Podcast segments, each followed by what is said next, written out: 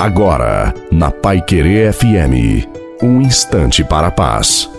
Boa noite a você, boa noite também à sua família. Coloque a água para ser abençoada no final. E que seja uma noite abençoada para todos nós. A paciência produz frutos. Sem a paciência, que podemos chamar também de perseverança, ninguém consegue corresponder ao chamado de Deus. Não pense que ao ficar em sua casa, você estará evitando problemas. Afinal, nenhum navio foi feito para ficar no porto, mas sim para aventurar-se em águas profundas com sabedoria e perseverança de quem o conduz. A oração é o remédio para manter a esperança e a paciência acesa. Portanto, aquieta o coração e permaneça firme em Deus. Permaneça firme na oração, porque tudo se resolve com a oração, com a sua força, com a coragem e com a perseverança. A bênção de Deus Todo-Poderoso,